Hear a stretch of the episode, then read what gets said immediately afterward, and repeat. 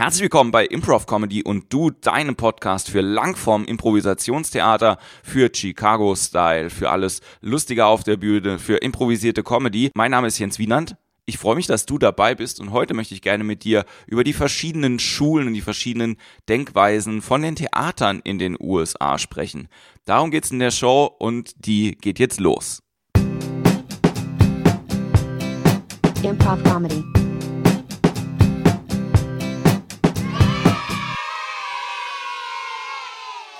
Bevor ich zum Inhalt komme, muss ich mich ein bisschen entschuldigen. Einmal dafür, dass die letzte Woche keine Folge gekommen ist und dafür, dass auch die nächste Woche keine Folge kommen wird. Ich bin im Moment so ein bisschen voll mit anderen Projekten. Deswegen kann ich leider das nicht garantieren, dass jede Woche eine Folge kommt. Ab Juni wird quasi wieder regelmäßig eine kommen. Ich werde zwischendrin noch ein bisschen Special was für euch machen auf der Facebook-Seite und auch auf www.improvcomedy.de. Schaut da einfach vorbei. Ich verrate jetzt noch nicht, was es da gibt. Auch für die Newsletter-Leute gibt es quasi was Exklusives, also es lohnt sich auch nochmal in den Newsletter einzutragen. So, Werbung vorbei. Ich ähm, möchte gern mit dir über die verschiedenen Schulen in den USA sprechen. Als ich in Chicago war, hatten wir immer den Witz, dass es je nachdem, an welchem Theater man studiert, je nachdem, welche Schule man besucht, das so ein bisschen ist wie bei Harry Potter und den verschiedenen Häusern. Also genauso wie es bei Harry Potter die Ravenclaws und die Slytherins gibt, gibt's auch äh, so ein bisschen andere Denkweisen bei den Impro-Theater-Spielern oder bei den Impro-Theater-Schulen, in Chicago oder auch äh, jetzt weitergefasst in den USA.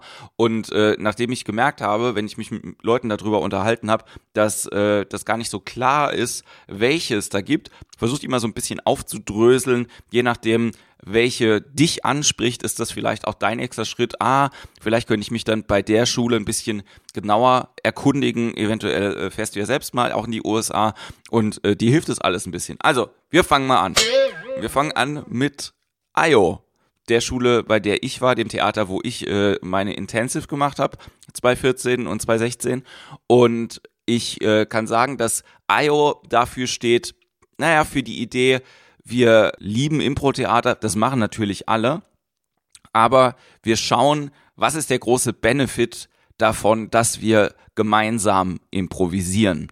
Das hat zwei Aspekte. Das eine ist erstmal, und das ist mir das Allerwichtigste, die Gemeinsamkeit. Also äh, die Chance zu schauen, was kriegen wir als Ensemble hin, was, was für einen Vorteil haben wir denn davon, wenn wir als Gruppe, als Gruppe vor allen Dingen, als Gruppe sehr hart uns connecten, stark verbunden sind. Was kriegen wir durch diese starke Verbundenheit hin in der Improvisation, was andere Leute vielleicht nicht hinbekommen? Ich glaube, das ist so das Besondere bei IO und auch der besondere Ansatz, wenn man dann die Shows bei den Leuten sieht, dass es eben viel um das Groupwork einfach geht, viel um das Group Mind, viel um die Gemeinschaft Gemeinsamkeit. Und das Zweite, was äh, ich immer so wahrgenommen habe, ist, dass eben bei IO die äh, Kunstform des Improvisierens im absoluten Fokus steht. Das heißt also zu schauen, okay, wir, äh, wir nehmen nur die Show, die wir jetzt gerade spielen. Und das ist das Aller, Allerwichtigste. Die hat dann vielleicht einen Rahmen, aber wir gucken, dass diese Show, die wir da machen, ein, ja, ein, ein Gesamtpaket halt irgendwie ist, das dem Zuschauer ein gutes Gefühl gibt. Das ist ein bisschen generell gesagt und es trifft auch auf viele andere Theater zu, aber im Unterschied zu Second City wird vielleicht gleich klar, was ich meine. Bei Second City habe ich das Gefühl, dass die Improvisation immer nur ein Tool ist, um quasi eine gute Show zu bauen. Das heißt also bei Second City ist es ja auch so, dass wenn man zu denen geht und dann Kurs bucht, dass äh, die, der Werbespruch auch schon ist, we do everything in comedy, we do stand-up, sketch and improv. Nicht in dieser Reihenfolge unbedingt, aber die Idee ist eben, alles zu zeigen und alles anzubieten. Und äh, bei der Best of Second City Show sieht man das auch, dass alle Elemente da drin sind. Da sind sehr, sehr gute gescriptete Sketche. Da sind sehr, sehr gute Solonummern. Da sind sehr, sehr gute Gesangseinlagen drin. Und ein paar Impro-Nummern, die relativ safe abgeklärt sind im Sinne von, das wird funktionieren. Und ähm, es ist auch so, dass bei Second City die Sketchnummern über die Improvisation entwickelt werden. Das heißt, Leute treffen sich, Leute spielen zusammen Impro, man hat jemanden, der filmt das mit, man hat jemanden, der schreibt das mit. Und eventuell war die Impro-Nummer so gut, dass die quasi komplett einfach als Sketch fest in äh, das nächste Programm von Second City mit aufgenommen wird. Also da ist es so, Wir gucken, dass die äh, Improvisation als Tool sich dafür eignet, etwas Größeres, Besseres Ganzes zu erschaffen. Bei der Annoyance, also dem Improvisationstheater von Mick Napier, ist es so, dass der große Unterschied, glaube ich, ist ähm, zu den anderen Theatern, dass du selber auf dich aufpassen musst oder selber auf dich aufpassen sollst.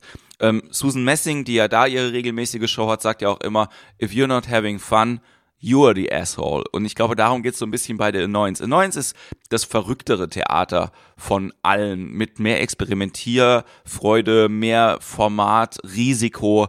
Da gibt's Skin Prof, die Show, wo sich die Leute ausziehen. Es gibt dann diese Show, wo die Leute während der Impro-Show sich absolut betrinken und halt eben dann gucken, was dann passiert. Ich habe Shows gesehen, die waren, äh, da sind Leute in so Barockkostümen aufgetreten. Die waren nicht besonders gut, aber es war ein großes Risiko. Und das Ding ist bei Annoyance wirklich bei der Schule zu schauen, wo liegt dein Risiko, wie weit kannst du persönlich gehen und wie kannst du auch am meisten Spaß haben dabei. Das ist das, was die Annoyance dir so mitgeben möchte.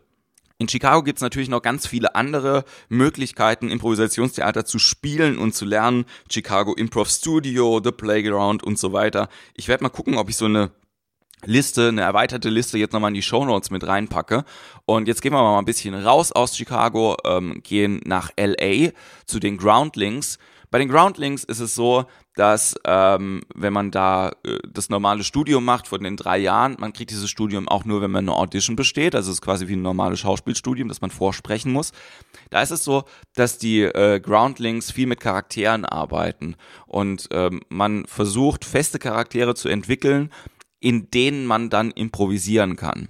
Wenn du mal äh, Saturday Night Live dir angeguckt hast oder andere äh, amerikanische Formate, Matt TV hat das auch ab und zu. Es gibt feste Charaktere und innerhalb von diesen festen Charakteren können die Leute dann improvisieren. Beispiel aus der Filmwelt ist ähm, der Film mit Will Ferrell, wo er Ron Burgundy spielt. Ron Burgundy war eine Figur, die auch vorher schon entwickelt worden ist. Äh, Will Ferrell auch ein äh, Absolvent der Groundlings.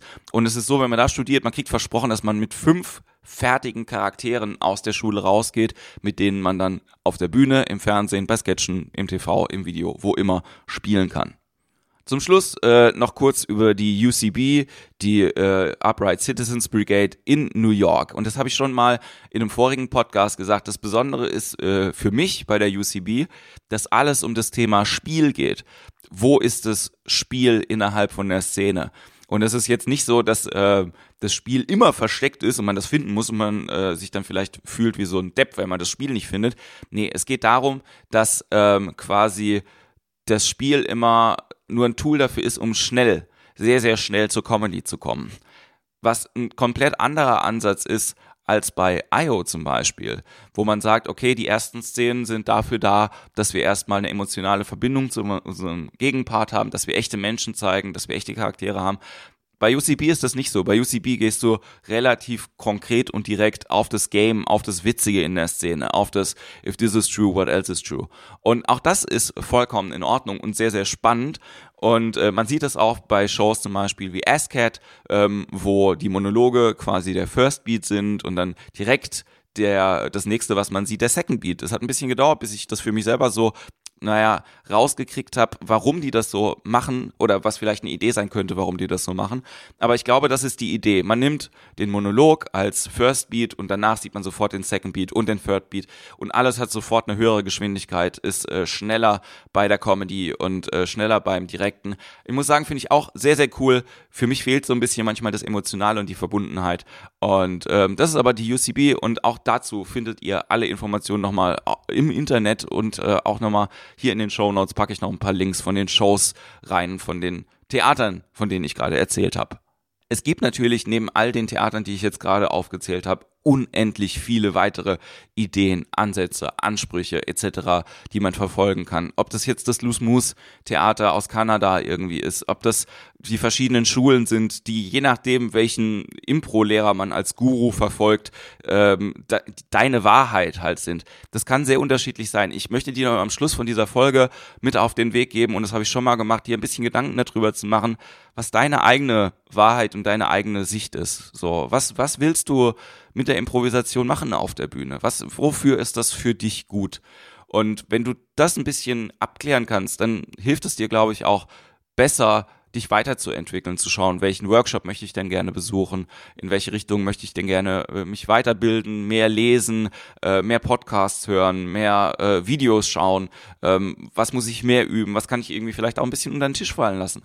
Und ich hoffe, dass dir dieser Podcast auch ein bisschen dabei hilft und ich danke dir auf jeden Fall fürs Zuhören.